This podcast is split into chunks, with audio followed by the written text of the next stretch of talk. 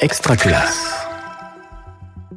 Après leur naissance aux États-Unis, au MIT, l'Institut technologique du Massachusetts, les, Fab Labs ont essaimé à travers le monde et ont fait leur entrée à l'école. Euh, Régis, je t'arrête. D'abord, c'est quoi un Fab Lab? Alors un Fab Lab, Hélène, c'est un mot valise en fait pour laboratoire de fabrication.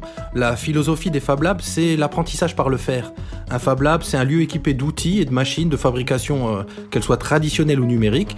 Et l'objectif, c'est de réunir des personnes qui partagent leurs connaissances, leurs compétences, des savoirs, des savoir-faire autour de projets de création. Et dans une classe, ça donne quoi alors? Est-ce qu'il y a une pédagogie spécifique euh, du Fab Lab avec ses élèves? Est-ce qu'un Fab Lab, ça permet de développer des compétences particulières. Comment est-ce qu'on adapte les espaces, les temps, les postures d'apprentissage C'est ce dont nous allons parler aujourd'hui avec notre invitée Margarida Romero et au travers des témoignages de Delphine Thibault dans le premier degré et de Nicolas Morizot en ITEP, deux enseignants qui pratiquent en Fab Lab avec leurs élèves. Margarida Romero, bonjour. Bonjour aux collègues d'Extra Classe. Vous êtes professeure à l'Université Côte d'Azur, directrice du laboratoire d'innovation et numérique pour l'éducation professeur associé à l'Université de Laval, Québec, et vous étudiez notamment les compétences du 21e siècle en jeu dans les Fab Labs. Alors pour être tout à fait dans le thème et vous partager un petit peu les coulisses de, fabrication de, cette émission, euh, l'invité qui devait partager le micro avec Margarida, Delphine Thibault, euh, elle devait être donc initialement en direct avec nous et pour diverses raisons ça n'a pas été possible. On s'est donc adapté, on l'a enregistré pour lui demander de nous parler de son expérience avec sa classe. Donc elle est professeure des écoles, elle a initié un Fab Lab dans son école dans la Marne. Je vous propose qu'on se lance euh, dans le vif du sujet avec un premier insert audio. Alors nous, on a installé le Fab Lab dans une salle d'activité qui représente en fait deux salles de classe. Donc on a environ 110 mètres carrés dédiés euh, à cet espace qui sert aussi à d'autres choses dans l'école. C'est un espace partagé et donc on a euh, les machines du kit, donc euh, la, euh, la machine à coudre, siège en tournée, perceuse à colonne, carte de programmation, imprimante 3D. Et puis on a aussi, euh, nous on avait fait, en fait c'était même avant d'avoir le Fab Lab à l'école, on avait créé un makerspace. Enfin, je l'avais fait dans ma classe et du coup il s'est agrandi. Donc on a tout un espace récup avec des bouchons, des rouleaux, des pièces, des rubans, des ficelles, des matières diverses et variées qui servent aussi à la création. Euh, à côté de tout ça, on a du stock de papier, des chutes, euh, des chutes que l'on récupère, euh, des boîtes. Enfin, c'est un peu la caverne d'Alibaba du créateur. Ce qui est très chouette, c'est quand, quand on a la chance d'avoir un Fab Lab, c'est que les compétences sont vraiment multiples, c'est-à-dire qu'on va faire appel à tout un panel de compétences évidemment scolaires, mais aussi sociales, créatives. et l'enfant va en avoir certaines en lui qui vont être au service du projet. Et puis, dans l'autre sens, et ça, c'est ce que j'aime bien aussi, c'est qu'on va avoir des compétences qui vont euh, être nécessaires pour répondre à un projet et l'enfant va aller chercher les connaissances qu'il lui faut pour réussir euh, à mettre en place son projet. Par exemple, là, dans le dernier projet qu'on a eu où c'était de la programmation, il y avait une phase euh, où il fallait programmer une mesure en degrés d'angle on n'a pas du tout abordé les mesures d'angle, c'est pas au programme d'ailleurs en primaire. Bon, bah là, on avait besoin de savoir de quelle était la, mesure d'angle. Donc, on a été chercher cette information-là avec le groupe qui, euh, travaillait sur ça. Donc, les compétences sont vraiment multiples et euh, euh, c'est ça qui est chouette, c'est que on, va pouvoir toucher vraiment à des choses très différentes selon les projets des enfants. L'enfant va partir de son projet, il a une idée bien fixe, généralement, ils sont convaincus que ça va aller euh, euh, directement au but. Et puis, en fait, ils se heurtent à des problèmes souvent techniques. Euh, j'ai l'exemple en tête d'un enfant, enfin d'un groupe qui voulait faire une petite suspension de porte pour pas que sa sœur entre et quand ça soit indiqué ne pas entrer. Donc, on avait fait un prototype en carton, tout fonctionne bien. Et au moment de reporter finalement les, les, mesures en ligne sur le logiciel de modélisation 3D, ils ont dû faire des erreurs. Et là, tout était en millimètres et ils ont cru que c'était des centimètres. Donc en imprimant, je les ai laissés se confronter à leur, euh, à leur problème. Ils m'ont dit, ben, c'est trop petit, euh, ça ne va jamais rentrer. Et donc là, d'avoir vraiment confronté le problème, on revient aux hypothèses de départ, on revient à la construction et eux peuvent modifier. Donc ils sont vraiment dans une démarche essai-erreur, euh, validation, comme on pourrait le faire sur du prototypage d'objets dans la vie réelle, on va dire, dans les, dans les entreprises où on crée vraiment des, des vrais objets.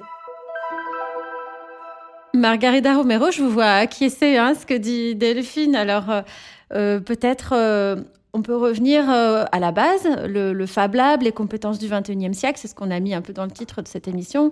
Qu'est-ce que ça vous inspire? Qu'est-ce que vous pouvez nous, en dire? Oui, tout à fait. Au fait, Delphine, elle décrit très bien tous les potentiels de ces espaces. et au fait, on retrouve vraiment à la fois les aspects qui sont euh, des types pédagogiques et des postures de l'enseignant. Donc, euh, ce que nous explique Delphine, c'est de, inciter les élèves à s'autodéterminer. Et ça, c'est un type de motivation qu'on sait que, va engager les élèves de manière importante. Il y a également cet aspect des rapports à l'erreur et donc cette erreur même productive. J'ai adoré quand Delphine nous explique, voilà, je laisse même s'est trompé. Donc, on ne va pas éviter certaines erreurs parce que, comme nous dit un didacticien des mathématiques qui, euh, qui fait un travail vraiment très intéressant, Manu Capur, euh, lui, il nous explique que parfois, euh, il faut même faire une pédagogie de l'erreur et même que parfois, on, on choix des activités d'apprentissage pour que les élèves rencontrent des erreurs. Donc là, dans un, dans un contexte de création euh, et, des fabrications euh, à la fois en combinant des matériels de récupération, des techniques euh, de fabrication numérique et dans des tâches relativement complexes. cette, cette gestion des erreurs, cette résolution créative des problèmes et ce travail en équipe sont vraiment très importants. Est-ce qu'on peut revenir donc sur les, ces compétences du 21e siècle qui sont en jeu beaucoup dans, ces, dans les Fab Labs? Euh, les travaux qu'on mène depuis 2017, donc on avait commencé donc euh, à l'université Laval et puis on continue ici à l'université Côte d'Azur, euh, c'est identifier quelles sont ces compétences transversales qui sont très importantes pour pouvoir résoudre des problèmes complexes comme c'est que on rencontre dans la société aujourd'hui et donc préparer les élèves pour être des citoyens donc euh, actifs et euh, autonomisés pour la société euh, d'aujourd'hui. Et parmi ces compétences, euh, donc il y en a qui sont qui sont là depuis la, nuit des temps. Hein, donc les humains, nous sommes créatifs. Les humains, nous savons résoudre des problèmes. Il y a une capacité de coopération. Euh, il faut dépasser les aspects compétitifs pour arriver à, bien apprendre à coopérer euh, ensemble avec différents acteurs il y a ces aspects de pensée critique qui sont essentiels. Donc, euh, par exemple, Delphine, dans cette Fab Lab, euh, il propose différents outils et techniques aux élèves. Euh, par exemple, imaginons qu'on est en train de faire une maquette de ville et on propose aux élèves de modéliser la tour Montparnasse. Euh, on, ça ferait pas de sens d'utiliser une impression 3D. Euh, là, avec des cartons, c'est suffisant. Par contre, on va, on, on doit penser si pour un monument qui est relativement plus complexe, quelle technique pourrait être la plus adaptée Donc il y a une question également de pensée critique très forte en se disant ce n'est pas parce qu'on a des outils complexes euh, qu'on doit forcément faire les choix de, euh, du numérique. On doit aider les élèves à faire un choix raisonné et, euh, dans, dans, un contexte également de sobriété numérique, dans lesquels on sait quels sont les différents potentiels, mais également on intègre des critères de développement durable et de, euh, et de, et de, et développement euh, dans la durabilité euh, pour permettre également euh, s'engager dans des démarches circulaires dans lesquelles on peut donc recycler d'immatériel comme elle nous explique. Dans, dans, ce que vous dites et, dans l'articulation entre compétences du 21e siècle et, et Fab Lab, il faudrait pas qu'on laisse à penser que ces compétences du 21e siècle ne se développent que dans ce cadre-là. J'imagine que qu'elles concernent quand même euh, tous les enseignants, en fait, vous dites qu'il y a quelque chose de presque qui vient de la nuit des temps de l'humanité, de cette collaboration, de cette, de cette, de cet esprit critique et, de ces autres euh, compétences dites maintenant du 21e siècle. Elles concernent vraiment tous les enseignants, pour les coups, et tous les élèves? Oui, je dirais ça concerne tous les citoyens. Euh, donc, et peut-être ce qui a, en fait, il y a ces compétences qui sont transversales, donc comme la créativité, la résolution de problèmes, la pensée critique et la collaboration. Mais il y a également une compétence nouvelle qui est celle de la pensée informatique, qui était spécifique à l'émergence euh, du numérique dans nos sociétés. Et celle-ci, c'est un enjeu majeur euh, donc euh, pour pour les élèves et pour les adultes que nous sommes en tant qu'enseignants, parents ou dans d'autres rôles éducatifs, car il s'agit aussi de démystifier les technologies autour de nous Et euh, comme, dirait, diraient nos amis de, de l'IRIA, comme Thierry Vieville, il faut soulever les capots et comprendre qu'est-ce qu'il y a dedans pour ne pas tomber dans une pensée magique autour de, ces technologies. Vous disiez tout à l'heure, Margarida, vous parliez, et, Delphine aussi un petit peu, de, l'adaptation des, gestes et, des postures d'enseignants. Je vous propose qu'on écoute un deuxième insert de, de Delphine, euh, plus particulièrement sur, euh, ces, ces postures enseignantes, et qu'on en parle juste après.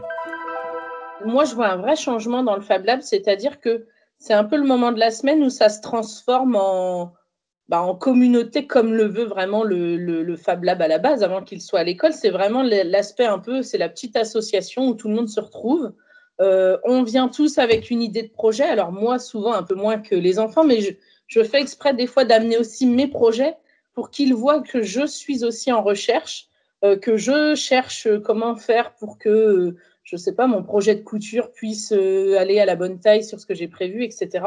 Et ce qui est bien, c'est qu'on est vraiment dans une, une phase où les enfants et les enseignants ou les adultes qui peuvent être là sont tous au même degré. Certains vont apporter leurs compétences à d'autres, d'autres vont échanger, d'autres vont s'entraider pour chercher. Et on a euh, vraiment un, un moment assez plaisant finalement euh, d'échange, de partage et de création euh, euh, ensemble autour d'une idée euh, commune qui est euh, la créativité. On sent là, dans, ce, dans, dans, dans le discours de, de Delphine, qu'il y a un certain pas de côté, que c'est pas une posture, je ne sais pas comment dire, mais ni traditionnelle, ni, ni classique, non, qui se développe dans, dans ces Fab Labs ou dans, dans, dans ce type de pédagogie, Margarida? Oui, tout à fait. Donc, Delphine, elle, elle, elle, adopte une posture d'enseignant créatif, donc un enseignant qui, euh, la créativité nécessite de la liberté, euh, une certaine marge euh, de liberté créative aussi bien du côté enseignant. Donc, c'est dire qu'on n'est pas, en train de tout définir à l'avance, donc elle laisse de, l'espace aux élèves pour déterminer les projets, mais également elle laisse de, l'espace également aux élèves pour choisir leur démarche, même pour se tromper. Et ça, ça demande vraiment un cheminement très important parce que ça demande de la confiance. Ça demande de la confiance euh, envers les élèves, ça demande de la confiance envers soi-même. Euh, ça demande aussi euh, savoir être très gentil avec les erreurs que nous euh, nous faisons. Donc, euh, ça demande aussi accepter qu'on ne connaît pas tout. Et donc, comme Delphine nous décrit, on est parfois en train d'apprendre avec les élèves. Et je dirais que cette volée, que, que, côté recherche, nous, on regarde du côté tolérance à l'ambiguïté. Donc, à quel point, sans avoir déjà tout défini à l'avance, on est capable de s'engager dans une démarche où on se fait confiance et on, on, collectivement, on va résoudre des problèmes et on va, comme elle dit Delphine, faire une modélisation de cette démarche de résolution de problèmes. Et en même temps, on part pas dans tous les sens et on fait pas n'importe quoi. Ça demande pas mal de, de préparation aussi. Exactement. En fait, un des faux mythes de la créativité, c'est que ça serait tout et n'importe quoi. Or, tout au contraire, ce type de démarche, ça demande euh, beaucoup de préparation et ce sont très exigeantes à la fois pour l'enseignant et pour les élèves. Pas simplement, il faut maîtriser certaines connaissances et comme nous dit Delphine, certaines de ces connaissances sont en dehors euh, du programme scolaire ou du cycle dans lequel euh, se trouvent les élèves. Euh, mais il faut également euh, donc faire toute une préparation matérielle. Et ça ce n'est pas gagné. Donc il faut trouver un espace. Il faut savoir partager cet espace. Il faut savoir l'équiper. Et ça ça demande euh, donc euh, un travail que individuellement parfois il est complexe de faire, mais que si on arrive à trouver du soutien autour de, nous, euh, un autre enseignant qui avec qui faire équipe, ou bien même du soutien virtuel au travers des réseaux sociaux, euh, ça permet donc euh, de, de, voilà, de dépasser les petits problèmes qu'il pourrait y avoir euh, dans, dans, dans, ces projets euh, complexes. Alors on parle, on parle de, rapport aux apprentissages et ça nous permet d'introduire euh, un, autre enseignant dans, cette émission, pardon, qui est Nicolas Morizot. Donc il est enseignant spécialisé euh, à l'ITEP de, de, Commercy et il a mis en place également un Fab Lab. Il pratique régulièrement avec ses élèves à, besoins particuliers. Je vous propose là aussi qu'on écoute euh, son témoignage. Il y a un enjeu qui est absolument fondamental en ITEF, c'est de reconstruire un rapport positif aux apprentissages. Et euh, à ce titre, le, le Fab Lab, bah, c'est un, un, projet particulièrement intéressant parce qu'il va permettre vraiment de donner du sens aux apprentissages tout en ayant une approche interdisciplinaire qui convoque plusieurs matières et qui crée en quelque sorte du, lien, de la porosité entre les apprentissages. Et, ce qui est intéressant aussi, c'est qu'on va pouvoir vraiment avoir des, réalisations concrètes et, motivantes pour les élèves. Bah, par exemple, par le passé, on a pu faire tout un projet autour du, jeu d'échecs en lien avec des parties euh, par correspondance sur Twitter. C'est un projet qui s'appelle Cottage Chess. Et ben dans, au sein du Fab Lab, les élèves ont pu créer leur propre échiquier. Ils ont euh, modélisé euh, en 3D et inventé leur propre pièce d'échecs. Et on a pu imprimer tout cela. Et donc, bah, à la fin, chacun est reparti avec sa pièce. Et, on a toujours dans, dans, l'ITEP bah, l'échiquier qui a été créé par les élèves. Donc, ça permet vraiment d'apporter une plus-value à tout un tas de, projets de classe qu'on peut avoir. Un, autre exemple de, création concrète euh, qu'on peut faire avec les élèves et qui est particulièrement intéressante pour, euh, dans le cadre de l'enseignement spécialisé, c'est qu'on va pouvoir aussi euh, faire créer aux élèves leur propre support d'aide ou même leur propre support d'adaptation pédagogique. Par exemple, ça peut être en numération, en mathématiques. On, a besoin de, parfois de, manipuler pour faire passer des, concepts abstraits, notamment quand les élèves sont en difficulté. Et ben là, on va pouvoir créer le matériel de manipulation euh, en, numération. Alors ça peut être à différents niveaux, ça peut être euh, du matériel pour travailler euh, les petits nombres, comme du matériel pour travailler les fractions. On peut créer des bandes d'unités, des demi, des quarts que les élèves vont imprimer et ensuite réutiliser dans les séances de maths.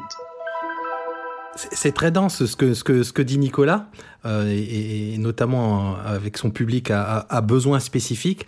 Alors, quel fil peut-être vous auriez envie de tirer? Nous, on aurait envie d'en tirer beaucoup là, dans ce qu'il dit euh, autour de, son public particulier, mais, mais qui pourra forcément se généraliser. Oui, c'est très intéressant. Donc, d'abord, euh, c'est euh, signaler ce rapport aux apprentissages, que je pense est clé hein, donc bah, pour l'ensemble des élèves, et notamment pour des élèves qui ont des difficultés avec euh, un, type de un type d'apprentissage à l'école qui est quand même très basé sur des, des compétences logico-mathématiques euh, et d'expression linguistique. C'est qu'on retrouve moins à l'école et pourtant ce sont des compétences clés pour plein de métiers, aussi bien de l'ingénierie, de l'artisanat et autres. C'est cette capacité de faire euh, et donc pas uniquement de conceptualiser ou résoudre euh, des problèmes sur papier, mais à un moment donné, il faut, il faut être capable de réaliser. Et ces, ces compétences de réalisation, des manipulations, de, d'assemblage et autres euh, sont très très importantes. Et on sait que l'apprentissage avec des artefacts qu'on manipule est, très différente. Nous, on a mené des études euh, expérimentales dans lesquelles on, faisait des activités uniquement de, des productions verbales versus des activités de résolution de problèmes avec des, des robots pédagogiques. Et ce n'est pas les mêmes élèves qui ont les meilleurs résultats en créativité. Donc, oh, on peut être euh, très créatif euh, de manière verbale, donc avec des compétences plus traditionnelles à l'école, mais on peut également montrer son intelligence euh, sans passer par les langages et en, faisant des activités qui, qui, vont valoriser davantage ses compétences par les faire.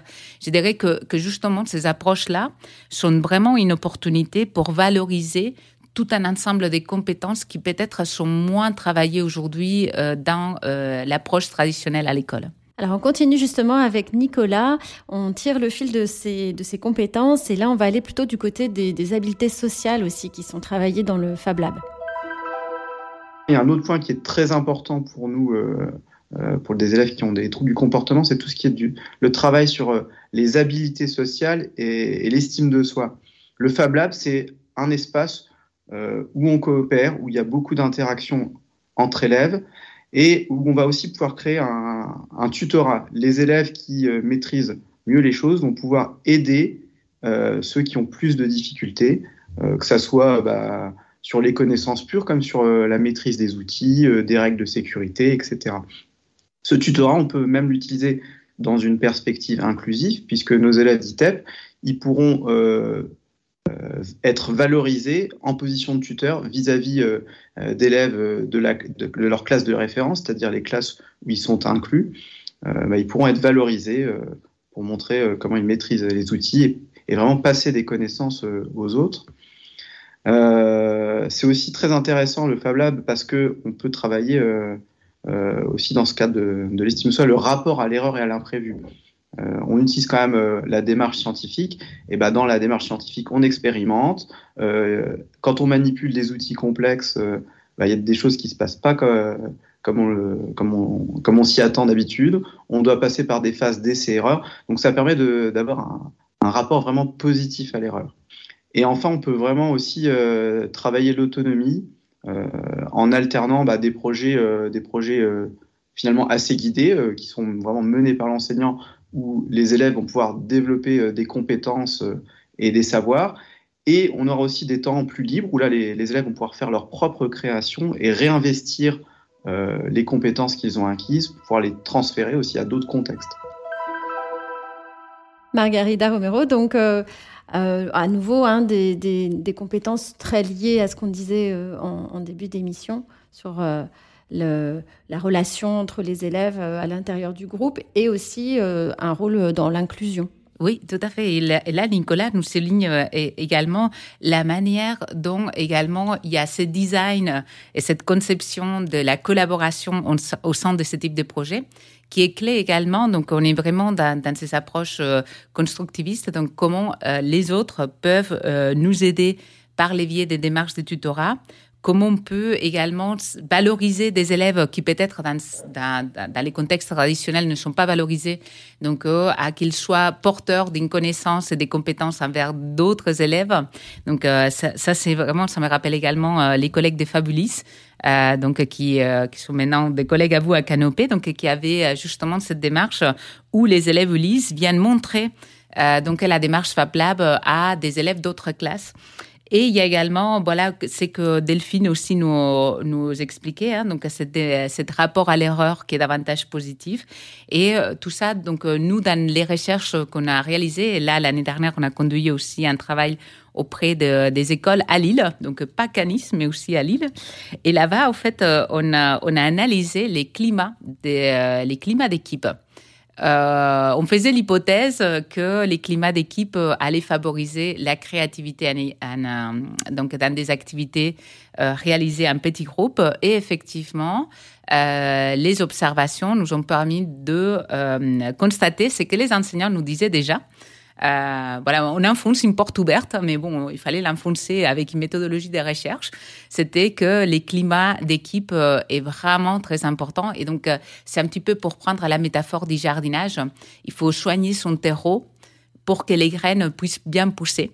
Et si une graine pousse pas, il faut pas blâmer la graine, mais peut-être soigner les terreaux et lui donner plus d'eau, lui donner les conditions pour qu'elle puisse donc évoluer favorablement. Belle métaphore, en tout cas, autour de, autour de, autour de la nature. Je vous propose qu'on redonne la parole, en tout cas une dernière fois, à, Delphine, qui va nous parler un petit peu des, prérequis, euh, comment être dans, la, dans les démarches de, pédagogie de projet quand on, quand on se lance dans un Fab Lab euh, à l'école. Le Fab Lab, je pense qu'il faut déjà euh, travailler d'une manière assez particulière, aimer travailler par projet moi, dans ma classe, ça s'est monté en fait euh, vraiment pendant les cours de sciences où j'avais besoin de fabriquer des petits euh, systèmes pour un concours de sciences. Et donc là, déjà, on a eu besoin de matériel. Donc, on a commencé par se faire un petit espace euh, fabrication avec de la récup, des choses toutes simples, hein, vraiment des rouleaux de papier toilette, les bouchons, euh, les billes, etc. Et à partir de là est né vraiment le travail par projet, le travail en manipulation en sciences. Hein, c'est pas c'est pas facile toujours de mettre en place de l'expérimentation. Et puis, plus c'est venu, plus on a eu envie de nouvelles choses. Moi, de mon côté, je découvrais aussi tout ce qui était impression 3D, programmation. Donc après, c'est venu s'agrémenter euh, comme ça. Je, pense que ça peut faire peur euh, le côté Fab Lab parce qu'il y a euh, la, la, technicité des machines. Et ça, c'est vrai, il faut pas le cacher. Il faut pouvoir prendre du temps pour être à l'aise sur les machines parce que en soi, l'utiliser, c'est pas le plus compliqué. Je dirais, c'est un peu la maintenance qui peut être compliquée. Donc, ou alors, il faut avoir à côté de soi un réseau euh, pour se faire aider, un réseau de makers qui serait capable d'aider euh, en dépannant. Et c'est le cas dans Fab Lab à l'école, parce qu'on est tous équipés pour le coup du même matériel. Donc, ça, ça aide. Après, sur vraiment faire classe de cette manière, il faut se préparer à avoir des enfants qui vont un peu s'animer comme dans une ruche parce que euh, vont faire des choses de différents côtés. Donc, il faut pouvoir gérer un petit peu tout ça partout. Et la richesse, c'est que chacun puisse réfléchir à ses projets. Donc là, c'est vrai que ça devient vite animer quelque chose d'assez dense, mais c'est là que ça devient le, plus intéressant. On, vous entendait sourire à la métaphore de, cette classe qui travaille comme une ruche. Et je crois savoir que pour en arriver là, euh, vous parlez de, pédagogie des petits pas. On n'y arrive pas en un jour à, ce fonctionnement particulier, euh, Margarida Romero. Tout à fait. Donc c'est c'est une démarche dans laquelle, au fait, comme les souligne Delphine, c'est une progression et dans laquelle, si on s'est fait accompagner, comme nous dit Delphine, par des personnes qui ont des compétences dans ces domaines-là, c'est toujours plus simple. Dans les contextes que nous, on a analysés, donc euh, ça soit la fabrique Beaubois donc euh, à Québec euh, et donc ici à Nice Antive le, les collèges Verton ou l'incubateur numérique de Sanary-sur-Mer c'est qu'on voit c'est que il faut au moins un duo. Des enseignants comme Delphine peuvent y aller en solo s'ils ont un petit peu de soutien autour. Mais généralement, être deux dans ce type de projet est vraiment très facilitant euh, parce qu'à un moment donné ou à un autre, on peut se décourager. Euh, les machines peuvent tomber en panne. Euh, il peut y avoir euh, des collègues qui nous disent oui, mais les côtés sécurité des ci ou des ça, ah, vous encombrez les espaces. Bref, il, va y avoir des défis et, et, et c'est ça le, fait de travailler ensemble avec au moins un autre enseignant qui peut être un allié ou avec l'inspection ou avec la direction d'école ou avec un parent qui vient donner un coup de main, comme c'était dans les cas de, l'école ici à Nice, euh, Jean-Marie Hiver. Euh, il faut trouver au moins un, allié et, ensemble, voilà, on arrive à, à pousser des montagnes. Bon, bah, du coup, on arrive sur la fin de cette émission. On va passer à l'inspiration pour... Euh, partager avec nos auditeurs et auditrices quelque chose qui vous paraît important sur, cette, euh, sur ce thème des Fab Labs Moi, je dirais l'inspiration clé, euh, ce sont les élèves. Et je pense que, que en entendant Delphine, mais aussi en observant tous les enseignants, à un moment donné, en tant qu'enseignant, on peut, euh, voilà, on peut voilà, on maîtrise déjà ce qu'on fait et puis on peut se répéter, un peu se lasser. Bon, ça, ça.